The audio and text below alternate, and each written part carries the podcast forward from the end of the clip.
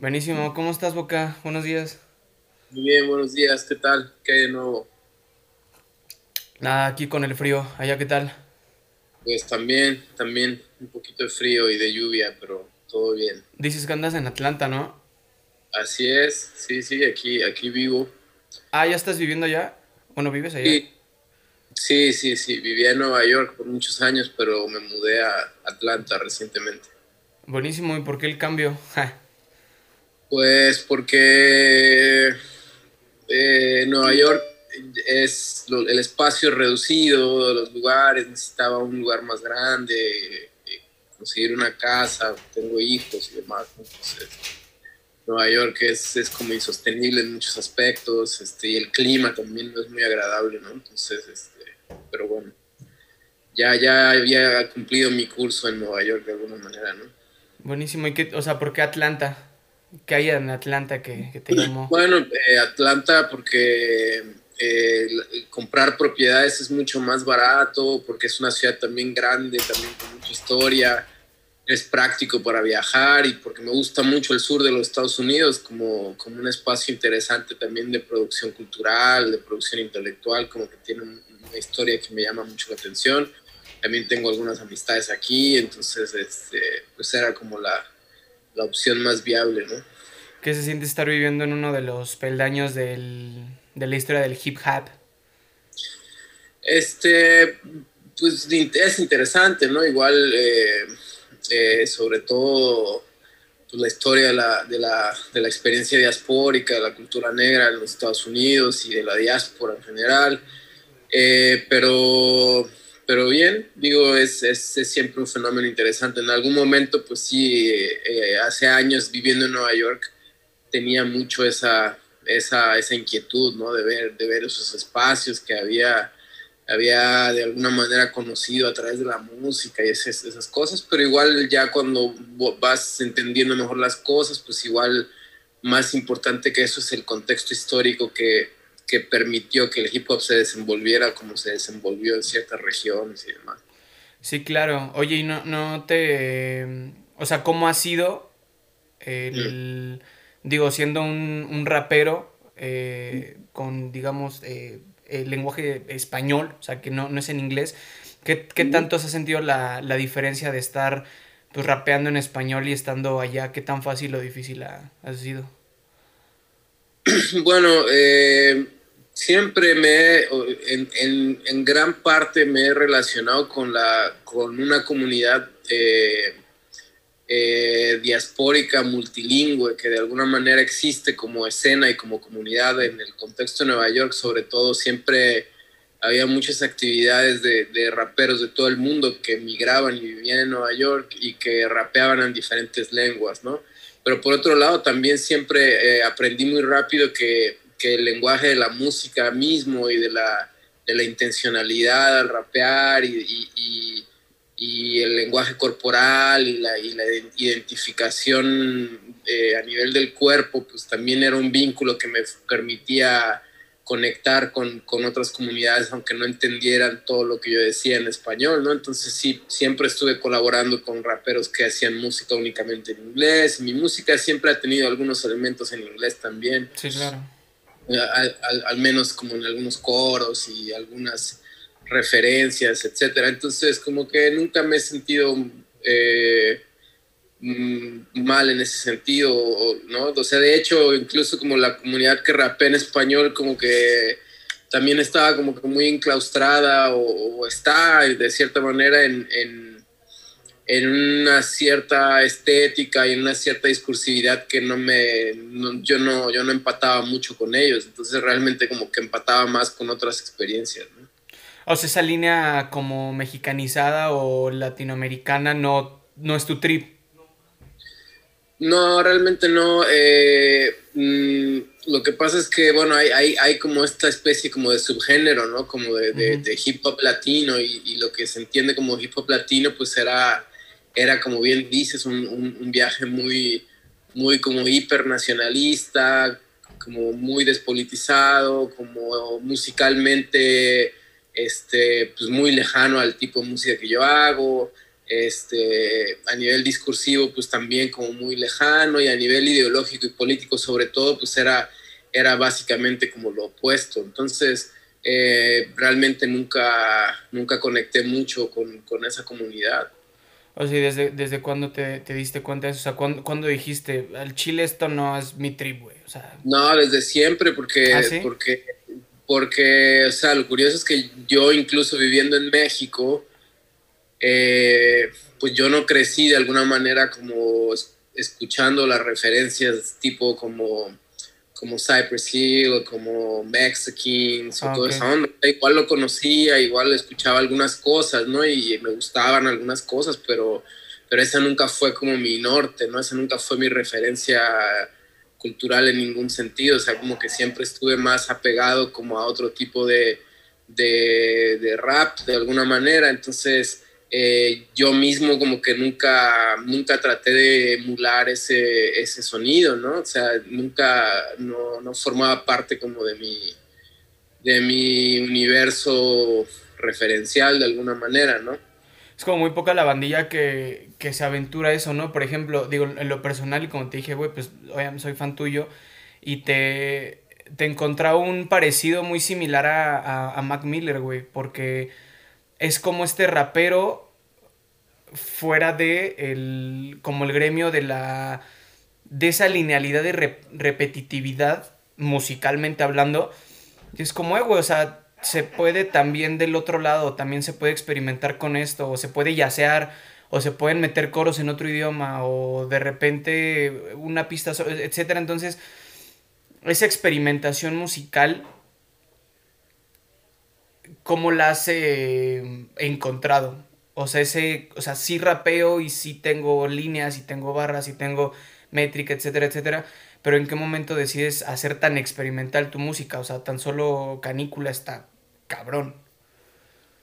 Sí, bueno, creo que mmm, obviamente, bueno, yo empecé haciendo música con los recursos que se podían hacer en el momento y, sí, claro. y eh, recursos técnicos y y en un momento en el que el Internet apenas estaba o, o no existía a nivel como popular o, o, no estaba al alcance de todos, entonces pues empezamos haciendo música muy, muy, muy con lo que podíamos y, y también nuestra referencia de cómo rapear y demás pues fue como, este, fue muy, muy precaria hace 20, más de 20 años, ¿no? 20, 25 años, entonces...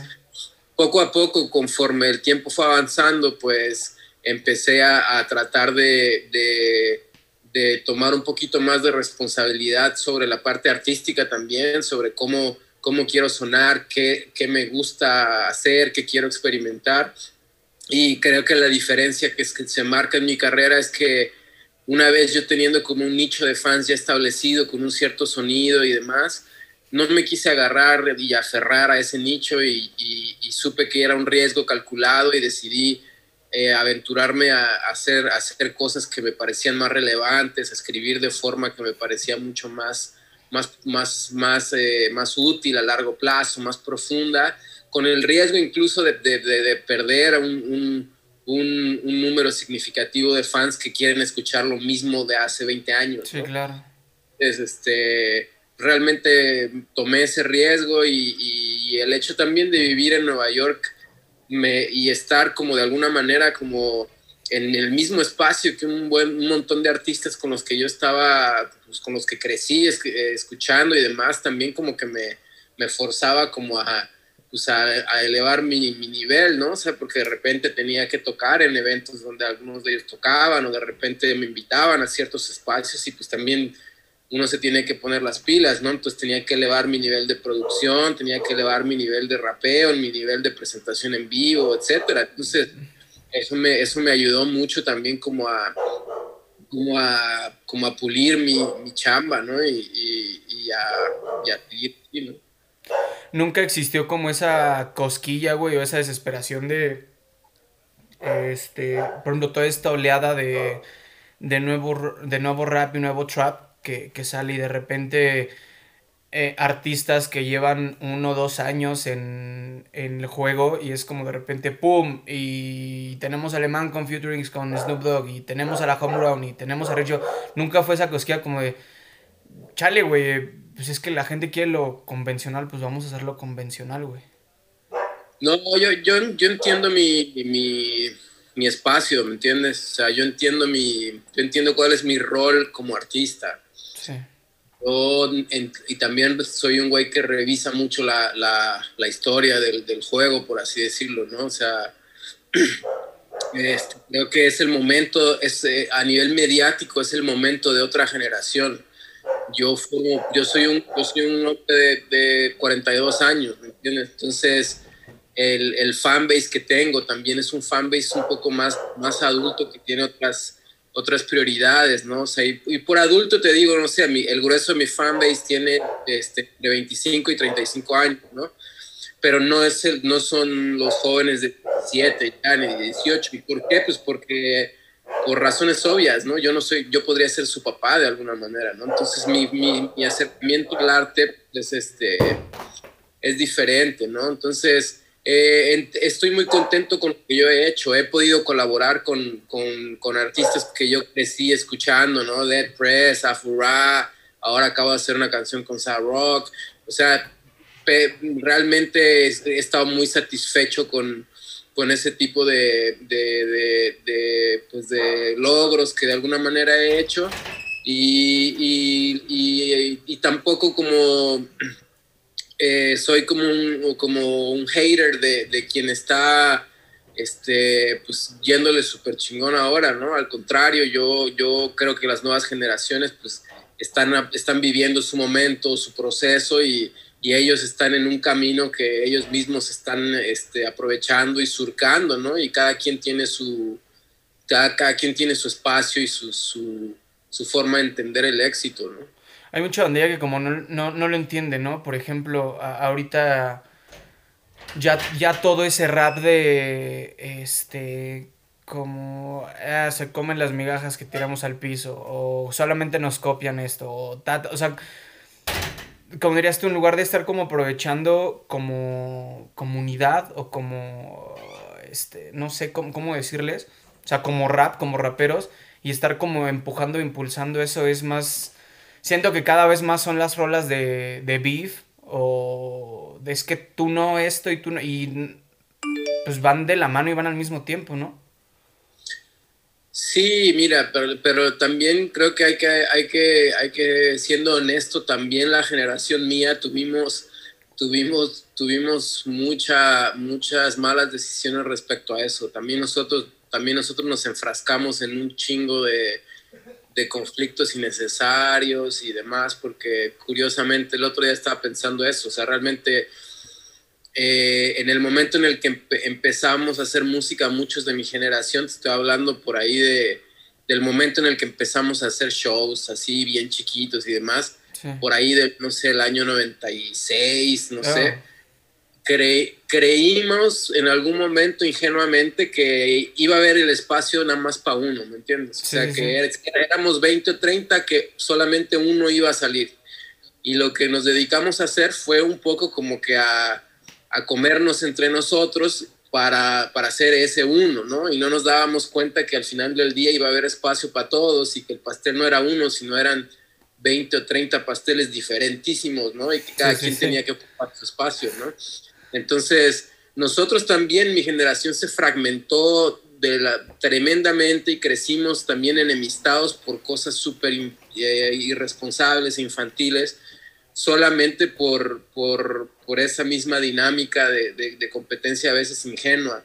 De hecho, yo creo que esta nueva generación, si algo ha, ha aprendido, que a pesar de que, de que el beef existe y de que las tiraderas son porque también se volvieron como una onda pues redituable, ¿no? Que, genera números y que son como la estrategia de viralizarse más, más fácil. Que mucho igual, No, me interesa a mí, ¿no? Pero sí es como que jala mucho a mucho, mucho tráfico, ¿no?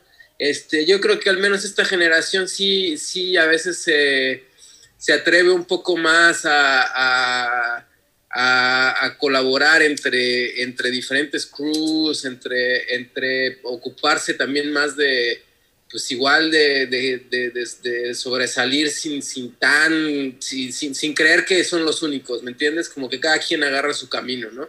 Yo creo que ahí sí, en ese, en ese sentido, mi generación estaba todavía menos preparada para eso porque no teníamos referencia de, de, éxito en ese sentido, de éxito como de visibilidad, ¿me entiendes? O sea, nosotros éramos nosotros y ya no había más nadie, ¿no? O sea, lo único que había era eh, Control Machete, pero cuando Control Machete se pegó y fue un madrazo comercial, nosotros estábamos ya rapeando, ¿no? Y lo veíamos así como que, ah, ahí están ellos, pero, pero ¿por qué están ellos ahí? Tenemos que estar nosotros, sin darnos ah, cuenta. Y darnos cuenta que realmente Control Machete estaba mucho más preparado que nosotros para estar ahí, porque estaban haciendo cosas mucho mejor ejecutadas, mucho más eh, serias y estaban mucho más preparados que nosotros para poder estar en el lugar que estaban. Es la constancia y la importancia que le das, ¿no? Al, musicalmente hablando, porque sí, la neta es que es, es, diferente, ¿no? Porque hay muchos artistas que, al menos es mi forma de pensar, que no, no merecen esos números, pero como es lo comercial da, por ejemplo, hablando un poquito de Estados Unidos, eh, Six Mafia, que es alguien que marcó mucho el el, el, gangsta fuerte, el gangsta de terror, y es como, pues nunca sonó, ¿sabes? Pero pues de repente llega alguien más a rapear fuerte y no sé, gusta o hace algo comercial y ¡pum! De repente pega, pero la verdad es que hay gente que está un poco más, más preparada, ¿no? Hablando de cualquier cosa, hablando de beats, hablando de rimas, hablando de... musicalmente. Sí, bueno, son, es que mira, la industria cultural eh, hoy en día también es, es, un, es una especie de conglomerado que, que, funciona como un engranaje muy curioso, ¿no? O sea, la, la, los booking agents están conectados con los promotores de los festivales, a su vez son la misma gente que controla los venues y a su vez son los amigos de los curadores de las listas de Spotify, que a su vez forman parte de este de este mismo grupo de gente. Entonces, si tú, si tú no tienes un pie dentro de esa misma dinámica, este, evidentemente vas a estar un poco al margen de todas esas posibilidades, ¿no? Y también hay otra realidad, ¿no? O sea, hoy en día el inflar los números, es, es una práctica que ya se está normalizando de una forma bien asquerosa y bien tramposa, ¿no? O sea, muchos artistas empiezan, empiezan a contar sus, su, o sea, hacen el release de su video y a la hora tienen este... Dos millones. mil views o un millón de views, ¿no? Entonces le invierten bien cabrón a inflar sus números en YouTube, le invierten bien cabrón a inflar sus números en Spotify.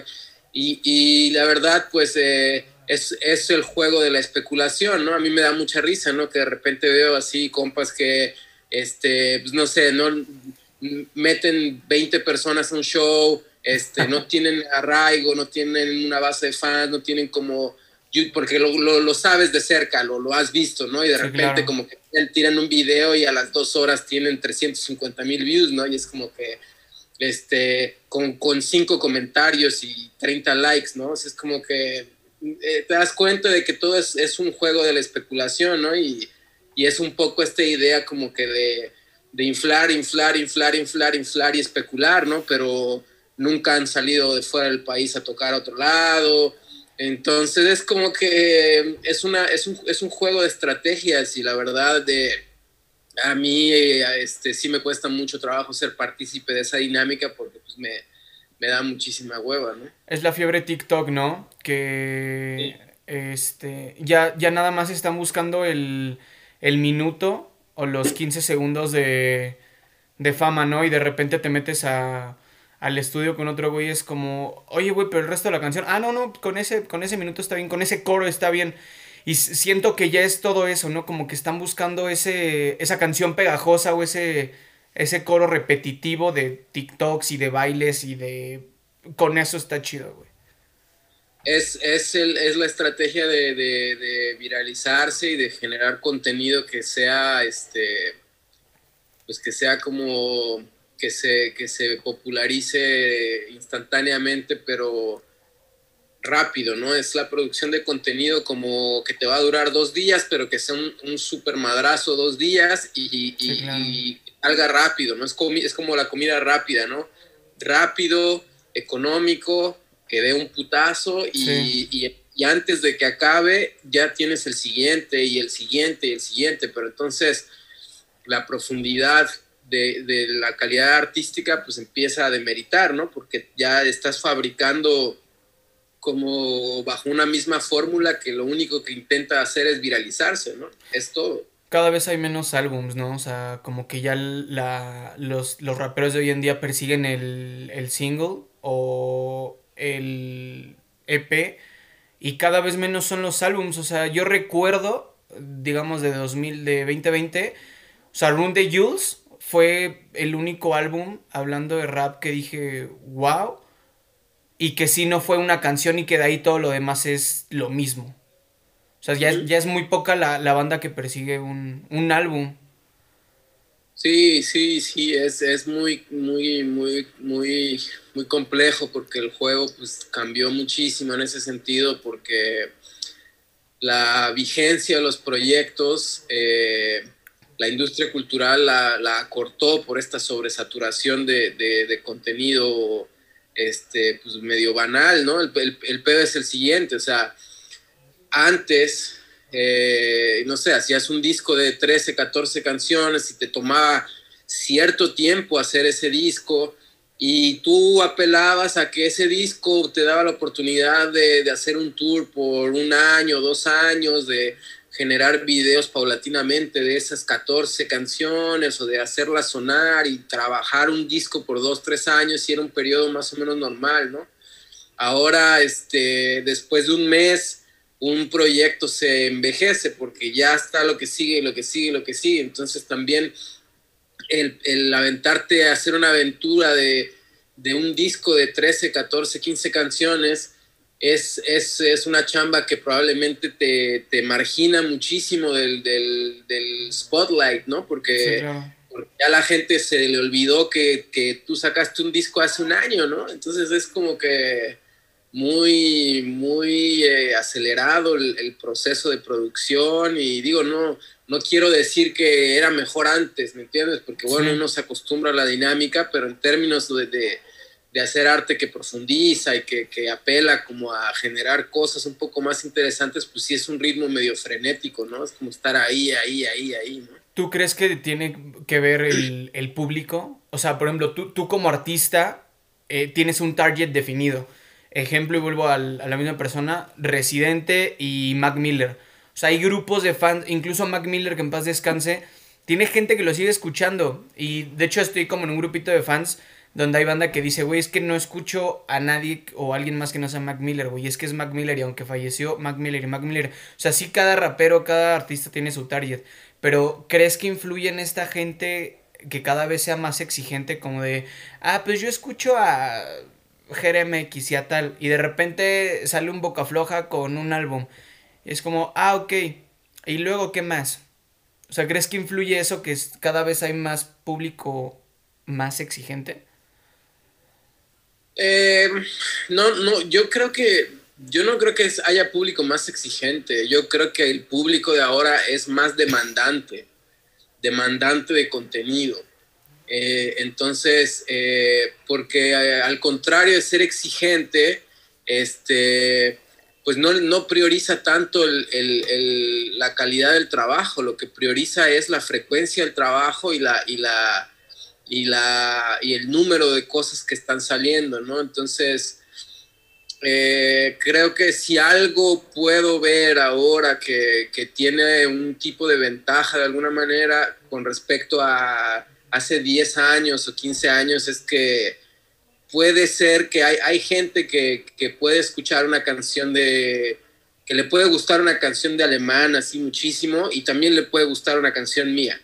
Sí, claro. Hace, hace 15 años eso era impensable, como que la gente dentro del hip hop se casaba como con un, sí, sí, sí. Con un estilo y, no entendía que pudieran ser, ser compatibles de ninguna manera. O sea, era como una especie como de ponerte una camiseta de un equipo y no podías disfrutar del otro, ¿no? Entonces ahora me he dado cuenta de eso, ¿no? O sea, de repente, y eso me parece como que completamente mucho más saludable porque yo mismo como consumidor musical eh, puedo escuchar cosas que son aparentemente como muy, muy contrarias, ¿no? O sea, a veces estoy en un mood de escuchar, este, no sé, escuchar a Nas y de repente puedo escuchar, este, eh, no sé, un disco de, de, soul que a lo mejor no está nada conectado con eso, no sé, e, es, es un ejemplo, ¿no? O sea, puedo escuchar a Lil Wayne en un momento y después voy a escuchar a Dead Press y, no pasa nada, ¿me entiendes? Entonces,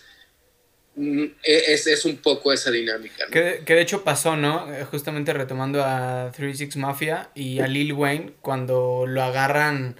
O sea, el güey empezó a rapear a los 12, ¿no? A los 11 o a los 12. Que sale esta, esta canción de Money, no me acuerdo qué madres que fue la primera aparición de camiseta blanca, tipo con la que se pelean y el pantalón súper tumbado de repente, de repente sale 36 Mafia y es como, ah, eso lo hizo primero tal persona, ¿no? Siento que si hay bandita que sí se casa con, con el artista muy cabrón. Por ejemplo, a mí me pasó con Adán Cruz, que la verdad es que su música no se me hace algo, algo bueno, ni el beat ni, ni su forma de rapear.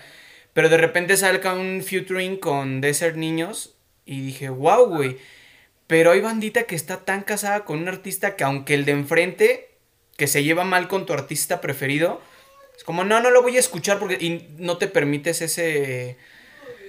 tener ese amplio repertorio musical y decir como, a ver, puede ser.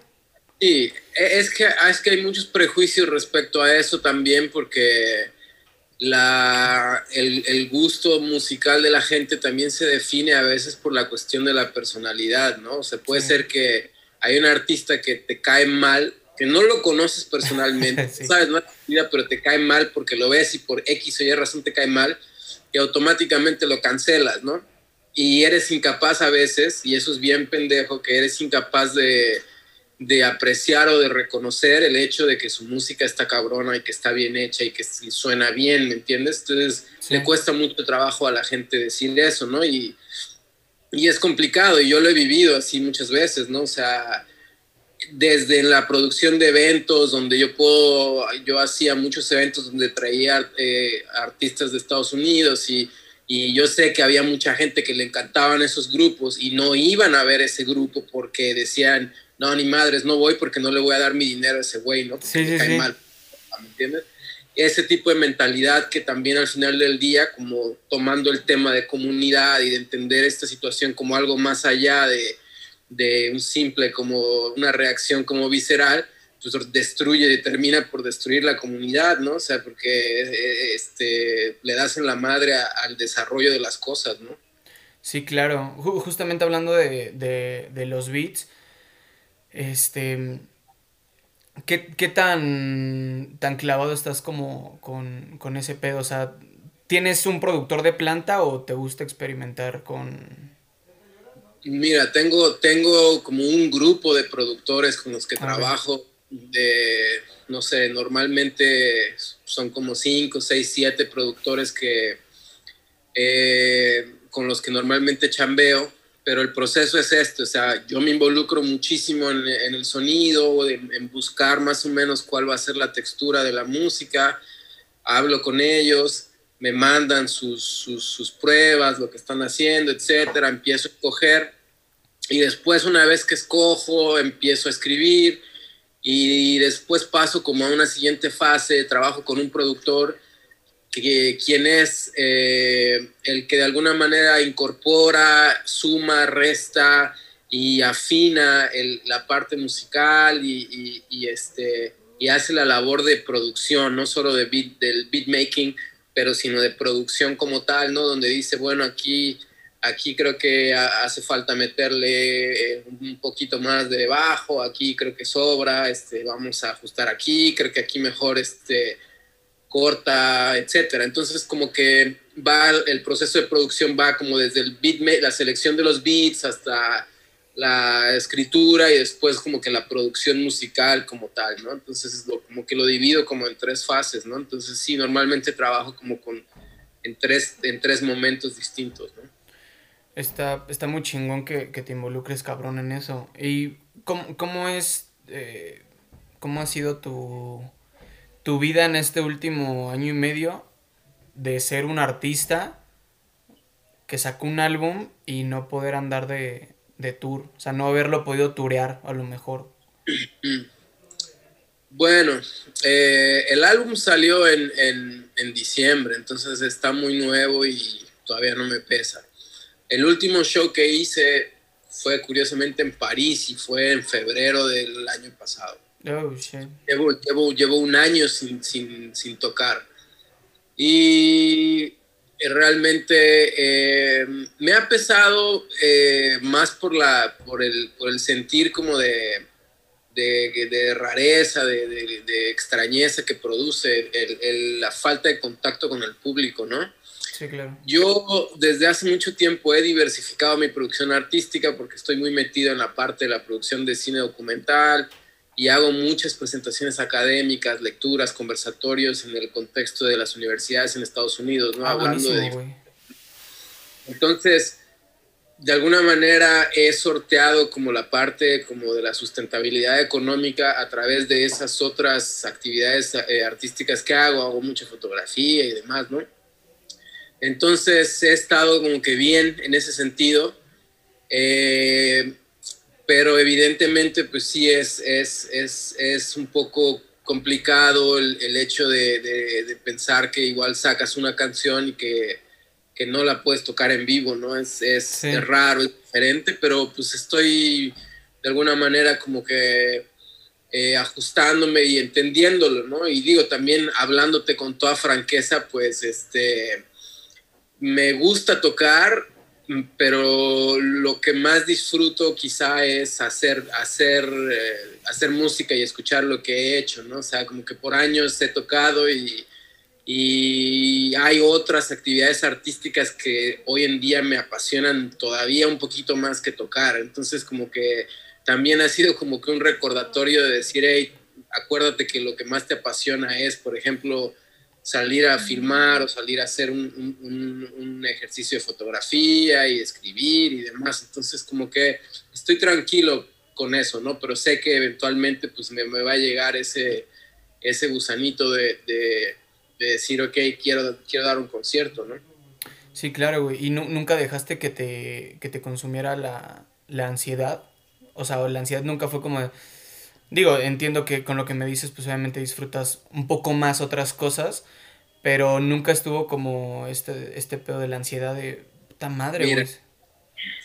Yo, yo sufro de trastorno de ansiedad y de, y de estrés postraumático desde hace muchos años, desde hace 20 años. Oh, shit. Y, y era una situación que yo la, he, la, me hacía creer que lo, lo, podía controlar y que lo podía, este, lo podía medio manejar, este, y lo sobrellevaba, creo, ¿no? Y tenía mis crisis y demás, y, y, subía y bajaba y demás, pero eh, no, le, no le daba nunca la la importancia necesaria como le daba a otras partes de mi salud física, digamos. Pero en, la, en el año del, del 2020, del COVID, esa madre explotó. O sea, me, me, explotó en la cara ya. O sea, llegó a niveles que nunca en mi vida había experimentado, ¿no? Entonces, eh, explotó al punto de tener este pues ya ataques de pánico descontrolados, este, me, me, explotó, ¿no? O sea, estaba al, borde de, de, pues de ya, de, ya de perder todo, ¿no? Entonces, pues ya tuve que recurrir a, a, la medicación, ¿no? Y pues ya entender que tengo un diagnóstico, este, eh, soy un paciente de, de tomo, tomo antidepresivos, tomo ansiolíticos, y, este, y realmente me ha cambiado la vida porque este, pues ya la estaba pasando muy mal, o sea, todo el año sí la pasé mal, no, no económicamente, no, no este, por cuestión de chamba o familia, ¿no? La estaba pasando mal porque la, la incertidumbre y, la nueva dinámica social del COVID, yo acostumbrado a andar siempre moviéndome, viajándome, sí, sí, sí. Me, me, me, me, rompió por adentro, o sea, me, destruyó, así fue, fue muy fuerte, ha sido muy fuerte y apenas estoy en el proceso de, de, de, estar bien realmente, ¿no? Sí, ¿por qué esperar tantos años, güey, para, como para tratarlo? O sea, dejar pasar tantos años y hasta ahorita enchocharte, güey. Porque justo por esa idea, como falsa idea que a veces uno tiene, que yo no quiero como depender de medicamentos, porque no, este... Pensar que tú podías solo. Que yo podía, que, que había como opciones naturales, que yo lo tenía bajo control, o que era una cuestión de que podía resolver con ejercicio. Y no, la realidad es que es que tengo un problema más, más arraigado que ya no iba a salir con, con otra cosa más que con, con, medicamento, ¿no? Esa es la realidad, ¿no? O sea, no lo quería aceptar. No digo que el otro no me ayudaba, o sea, sí me ayudaba y me mantenía como que este, ahí, ¿no? O sea, me mantenía muy funcional, pero cuando llegó el COVID, ahí sí ya no se pudo hacer nada, o sea, ya explotó, ya, ya, ya era de que o sea, ya necesitaba una intervención así, tal cual, ¿no? Entonces fue como que ni pedo, pues, este, psiquiatra y terapia y medicina, ¿no? Y este, porque de otra manera, pues, va a valer madre, ¿no? ¿No te pasó que pensabas que este, ser una persona multifacética era como, pues, güey, mantengo mi mente ocupada, esta parte del, del consciente y del subconsciente se entretienen y hoy llamado y mañana filmamos y mañana fotos y hoy hacemos una jam session, ta, ta, ta, ta, ta, y de repente llegabas a, a, la noche, güey, te acostabas y de repente era un cagadero en tu cabeza de esto y esto y esto y esto y es como, oh, puta madre, o sea, eh, se entretiene mi cabeza todo el día, pero a huevo va a haber un momento en el día en el que ese inconsciente va a empezar a aventarte todo ese desmadre. Sí, sí, sí, sí, no, pues sí, me pasaba todo el tiempo y, sí, me, me la verdad los viajes me, me alivianaban mucho, los viajes me, me hacían que por momentos me sintiera, me sintiera perfectamente bien, ¿no? O sea, no tenía mucho pedo, ¿no? Pero de repente cuando llegaba el bajón de esas actividades... Valía madre. Era, era cuando a veces se me complicaba y sobre todo, por ejemplo, cuando tenía algún tipo de malestar físico, este, yo era mucho de, tener pensamientos catastróficos, entonces como que me agarraba de una idea y, en mi mente no se soltaba ese pedo, ¿no? Y no me dejaba vivir eh, feliz, ¿no? O sea, como que estaba permanentemente angustiado, ¿no? Este, con un nivel de irritabilidad también muy grande y también ya tenía pues eh, deterioro en, en, en otras partes, ¿no? Como este pues como el sistema gastrointestinal, que es, que es como un segundo cerebro, que también estaba como permanentemente tenso, estaba permanentemente tenso por, estar, este, pues como que en, este, en esta dinámica de estar pensando puras, puras cosas negativas, ¿no? Entonces, eh, sí, fue, fue muy, muy, muy difícil y, y bueno, eh, curiosamente pasa en un momento en el que pues, se derramó el vaso, se rompió y, y pedo, o sea, eh, afortunadamente me ha ayudado bastante este, nuevo tratamiento y estoy estoy súper súper contento de haber tomado esa decisión. Sí, claro, güey, como que justamente la, lo, lo, que te preguntaba, ¿no? De por qué dejaste pasar tanto tiempo, como que todavía hay gente, güey, que, que, que cree que está mal, güey, está como que no lo, no lo normalizan, güey, ni siquiera es un tema delicado como el feminismo, este, el, el COVID, o sea, pero aún así la, la, gente lo sigue viendo mal, güey, y precisamente porque lo ve mal, como es que, ¿qué va de, el pedo de todo el mundo, ¿no? ¿Qué van a decir los demás? Que es como, güey, estoy loco, no mames, estoy medicado, güey, van a pensar que, ¿qué dice?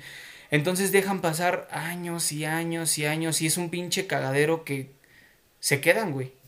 Es que es porque es que hay muchos, muchos, eh, muchos, eh, muchos prejuicios que tienen que ver incluso también, por ejemplo, en el caso de los hombres, pues con la masculinidad. Sí, claro, güey.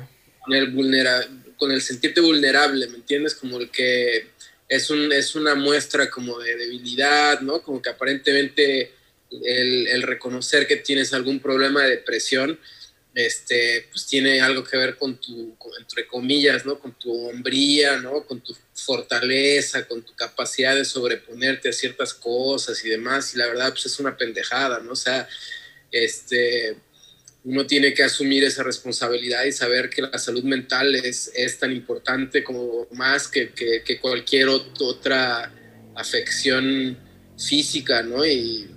Y sí, dejé pasar muchos años y, pues sí me arrepiento, ¿no? Pero pues llegó en el momento que tenía que llegar, ¿no? O sea, yo ya llegó a un punto donde ya no, ya no podía ni manejar, no sé, yo, o sea, la última, el último día que yo decidí, ya dije, no, ya, este pedo ya lo, ya lo tengo que tratar, es porque ya no podía manejar, o sea, estaba manejando y de repente ya sentía que me iba a venir un ataque y, dije, no, pues ya, o sea, este pedo ya estoy como poniéndome en riesgo ya a niveles de que, de que me puedo morir, ¿no? O sea, no, puedo, Entonces ya, ese mismo, esa misma noche dije, no, pues ya, ni pedo, ¿no? Este, a, empezar el tratamiento psiquiátrico y este, y pues para adelante, ¿no? Y pues la realidad es que a la, semana yo ya, yo ya sentía los resultados este, ya pues, dramáticos, ¿no? O sea, llevo bien poquito, ¿no? O sea, yo empecé el primero de diciembre a, a medicarme, ¿no? Y pues, mi vida cambió bien cabrón en ese sentido. Y que pendejamente creemos que, más bien maquinamos de tal forma que siempre tenemos que esperar hasta que nos pase algo o hasta que tocamos fondo y decimos, no mames, ya está bien culero, para tomar acción, güey. Está bien culero. Sí, sí, sí, sí está bien culero. O sea, tuve que llegar a, episodios de, de, crisis de, pánico. No mames. Súper cabronas que no se las deseo a nadie. Sí. Para poder decir, tengo un pedo ya, este... Choncho, güey. Y ya muy mal. O sea, porque también eh, normalizamos mucho la los niveles altos de ansiedad, ¿no? Porque como que los niveles altos de ansiedad te, de alguna manera te siguen permitiendo ser funcional, ¿me entiendes? Sí, sí, sí. andas ansioso, pero estás resolviendo, andas ansioso, pero, pero a lo mejor puedes dormir, andas ansioso y tenso, preocupado, te duele el cuello, etcétera, pero estás, resolviendo, entonces crees que está bajo control. Pero ya cuando llegas a, momentos donde ya, ya pie, pasas esa línea y llegas a, a, crisis donde ya no te puedes parar, donde te empiezas como a despersonalizar y de repente ya no eres tú y, y de repente este tienes la presión arterial altísima y de repente se te duermen los, de las extremidades y empiezas eh, eh, a, creerte que te estás muriendo. Entonces, espérate, ya, ya, ya este pedo sí ya no... Ahora ya sí no voy a hacer algo. Entonces no, debe, no, no debemos permitir llegar a ese nivel, ¿entiendes? Sí, claro, güey. ¿Y eh, influyó en, en, algo, güey, en, en tu proceso musical o de filmmaker o de cualquier otra cosa, o sea, también como que permitiste eso o sin permitirlo llegó, güey, de que ya empezó a afectar en, en algún proceso creativo, güey, o en algún proceso de, pues, de todo lo que hagas, güey, de tu trabajo. Sí, yo creo que afectaba todos los, los, los, todas las relaciones de mi vida, ¿no? O sea, profesionales, personales, afectivas, todo, todo lo, toca así forzosamente. Eh, o sea, yo, yo tengo un par de canciones que, que están completamente enfocadas en ello. Tengo una canción que se llama Luz, que es una canción que habla de eso concretamente, ¿no? Pero pues era como un ejercicio terapéutico, era como todavía una época donde yo sentía que, que, lo tenía más o menos bajo control y era como mi ejercicio de decir, ok, quiero hablar sobre salud mental, pero todavía honestamente desde una, desde una posición como de donde yo sentía que lo tenía pues bien o mal más o menos controlado, ¿no? Pero ya con este disco, pues aquí sí, sí, este, sí ya estaba experimentando ciertas cosas, ¿no? Que, que empezaba a ver que se me salía de control, ¿no? Perdón. Entonces, eh, eh, ahora pues ahora va a ser interesante también, ¿no? Ver, eh, empezar a hacer música desde, desde un, nivel de estabilidad mental mucho mayor. Entonces quiero, quiero ver que, a dónde puedo llegar ahora, ¿no? Yo creo que eso es lo chingón, ¿no, güey? Que es como, más como músico, güey, este... Esa, ese cambio, güey, tanto mental, físico, ideológico y del cómo, cómo maquinas, güey, está chido, ¿no, güey? Porque lo puedes ver reflejado. Es como, ok, sufría trastornos culerísimos, güey, y entonces saco un álbum y lo reflejo ahí porque es la forma en la que tengo de sacarlo. Pero vamos a ver qué pasa ahora cuando ya decidí tomar las riendas del, del tema, medicarme, hacer algo respecto, ¿qué va a salir, güey? Claro. Sí, sí, yo tenía, yo tenía, era como muy ingenuo y muy ignorante respecto al, al, a los efectos del medicamento, ¿no? A mí me, yo tenía un miedo como irracional a, a, perder mi capacidad crítica, a perder mi capacidad analítica, ¿no? Yo decía, a lo mejor me vuelvo como un tipo como aletargado, como que no Se me va a la creatividad. Exactamente, ¿no? Y al contrario, ¿no? O sea, creo que, creo que por momentos tengo mucha más, más, este, más afilada mi capacidad crítica. ¿Por qué? Por una razón muy simple. O sea, no estoy pensando cosas negativas todo el tiempo, ¿no? O sea, llegó un momento en mi vida donde yo todos los días, lo primera, mi primer pensamiento del día era una catástrofe, una catástrofe o una tragedia. Entonces, ese pedo, pues no está bien, ¿no? Entonces, hoy como que la cuestión es muy diferente y yo creo que la música que voy a hacer ahora, este, pues tiene que ser evidentemente como un reflejo también de, de, una persona que está este, más estable. De, ese bienestar, ¿no? Ese bienestar mental. Buenísimo, güey. Pues ya, ya quiero escuchar esa, esa música, güey. Esa música chocheada. y pues, pues nada, güey, mucha mierda, güey. Muchísimas gracias por darte la vuelta por aquí, güey, por aceptarla. Y este, pues mucha mierda, güey. Ojalá algún día podamos toparnos por allá, por los Atlantes. Claro, claro que sí. Este, y si no aquí, pues eh, allá en, México. ¿Estás en Ciudad de México? En Pachuca, güey. Ah, en Pachuca, ok, está bien. Sí, pues tiene, tiene un ratito que, que no le caigo por allá, pero, pero sí, con gusto, con gusto ahí, este aquí estamos a la orden y pues eh, cuando puedas eh, me mandas el link del, del, podcast y este y pues ahí lo compartimos y gracias de verdad por la, por la oportunidad. No mames a ti, güey, por la platicada y por abrirte chido, güey. Mucho éxito, hermano. Gracias, güey. Igual, hermano, cuídese mucho. Igual Saludos.